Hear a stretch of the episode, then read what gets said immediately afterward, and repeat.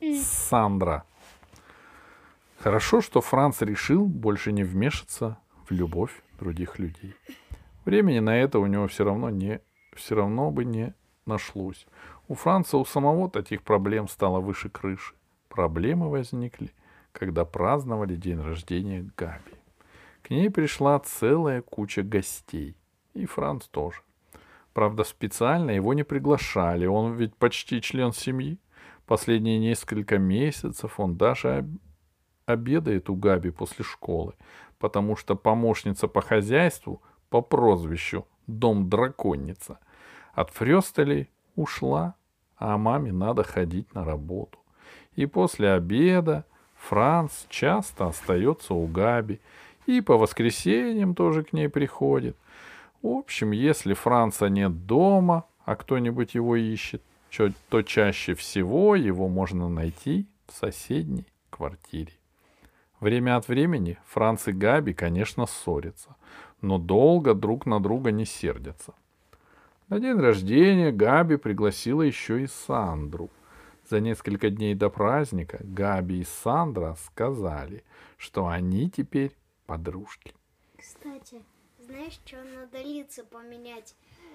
Голову вот тут вот. Смотри. Вот тут. Вот тут надо голову поменять. Вот эту сюда, а эти сюда, да? Франц не придумал, не придал этому особого значения, ведь Габи учится в другом классе.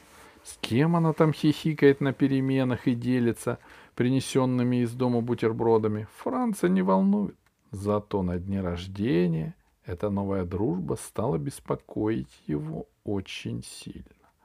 Габи и Сандра почти все время сидели вместе, шептались и хихикали и держались за руки. Для Франца у Габи совсем не нашлось времени, а на прощание Сандра сказала, «Теперь я к тебе часто буду приходить, дорогая Габи». «А вот этого не надо», — сказал Франц. Но Габи ничего не услышала. Она была очень занята прощанием с Сандрой. Франц пожаловался маме, но та только сказала, «Каждой девочке нужна подруга, это нормально, милый мой Франц». Франц пожаловался папе, но тот сказал, «Ничего, скоро они рассорятся. Габи ведь настоящая ведьмочка». Франц поверил папе и стал надеяться на ссору. Но никакой ссоры не возникало. Совсем наоборот. Теперь Сандра приходила к Габи каждый день, а Франц чувствовал себя рядом с Габи и Сандрой совершенно лишним. Девочки говорили про платья и джинсы, прически и лак для ногтей, обсуждали звезд кино, дурацких мальчишек и маленькие плюшевые игрушки. Разучивали какие-то танцы и писали стишки в девчачьи альбомы. Иногда они что-то шептали друг дружке на ухо. А Францу говорили, ты не слушай, тебе нельзя. Сандра каждый раз хотела играть в принца и принцессу, чтобы она была принцем, а Габи — принцессой. В один прекрасный день Сандра захотела, чтобы Франц был придворным карликом. И это было уже чересчур. А потом она еще заявила, что зря он так возмущается, ведь для принца он слишком мал.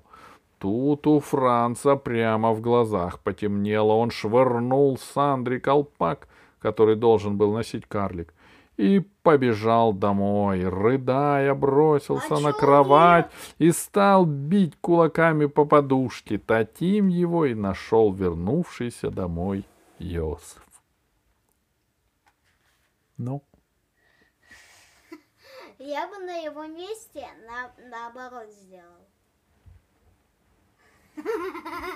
Ты даже не поймешь, что я не хочу объяснять. Он спросил, Йосиф спросил Франца, что случилось, но Франц ничего ему не сказал. Утешитель из Йозефа так себе. Отчет о своем горе Франц хотел дать только маме. Но на этот раз и мама оказалась не очень хорошим утешителем. Она не была в восторге от того, что Францу предназначалась роль придворного карлика. Но жалеть его не стала. А папа Франца вообще не понял. Он сказал, мальчик не должен ревновать к девочке. Вот к другому мальчику это да. Если бы эта Сандра была Александром, ну, другое дело. Франц всхлипнул. Да это ведь все равно, Сандра она или Александр. Нет, воскликнул папа. Разве я ревную маму к ее подругам? Мне такое даже в голову не приходит. Ревновать я бы стал только к мужчине. Да какая мне разница, к кому ты ревнуешь? крикнул Франц. А вот я, вот я Габи точно больше не люблю. Ага, до завтрашнего дня, пробормотал Йозеф, но он ошибался. На следующее утро Франц вышел из дома в пол восьмого. Через десять минут Габи, как обычно, стала звонить в дверь Франца. Если бы фрау Хубер не объяснила ей, что Франц давно уже ушел, она бы так и трезвонила до восьми часов. После уроков Габи подошла к классу Франца. Франц вышел вместе с Эберхардом и пошагал мимо Габи, будто на пустое место.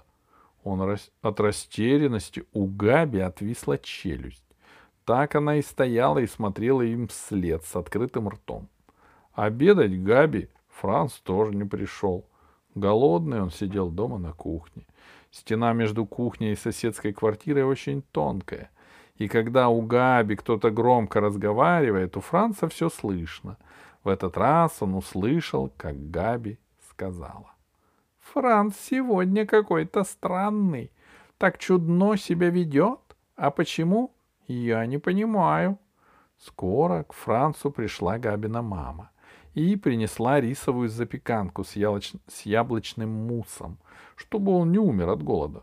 — Что случилось, Франц? — спросила она. Франц подумал. «А, разве она сама не знает? Она ведь часто видит, как ее дочка со мной обращается, как с червяком каким-то. — Это из-за Сандры? — спросила Габина мама. И тут Франц расплакался. Габина мама протянула ему носовой платок. «Франц, я очень хорошо тебя понимаю», — сказала она. Франц высморкался и прижался к Габиной маме. Он решил, что теперь ее можно считать очень близким человеком. А Габина мама обняла Франца за плечи.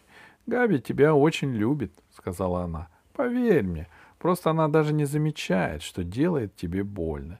Ведь сама она Никогда такого не испытывала. Значит, и понять тебя не может. Франц подумал.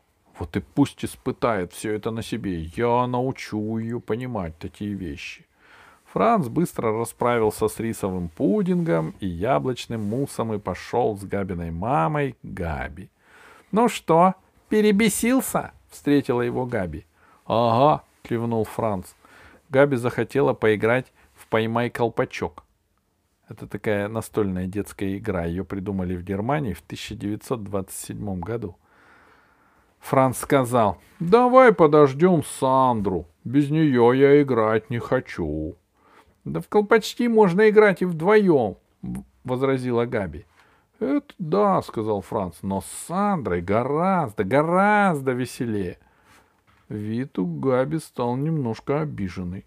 Когда пришла Сандра, Франц так и запрыгал вокруг нее, восхищался ее платьем и прической, рассказал ей про ужасно миленького плюшевого тигра, которого ему хочется на день рождения, и спросил, не хочет ли Сандра пойти с ним в кино или хотя бы зайти к нему домой, ну это тут рядом. Его мама купила новый розовый лак для ногтей, обалденно шикарный. И еще он может показать ей книжку с суперскими стишками для альбома.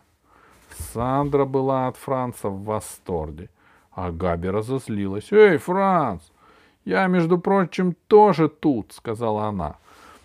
А Франц сделал вид, что ничего не услышал. Он надел шутовской колпак и объявил Сандру самой прекрасной принцессой всех планет — и ходил колесом, и корчил уморительные рожи, и рассказывал анекдоты. Сандра держалась за живот от смеха. Каждый раз, когда Габи хотела вмешаться в игру, Франц говорил, «Ты сегодня принц, и сегодня он болен. Ложись в постель и кашляй». Но когда Франц начал шептать что-то Сандре на ухо, у Габи лопнуло терпение. Она нахлобучила на Франца корону принца и закричала «Уходите оба сейчас же!» А потом убежала в туалет и заперлась там. «Что это с ней?» — спросила Сандра. — Франц довольно кивнул.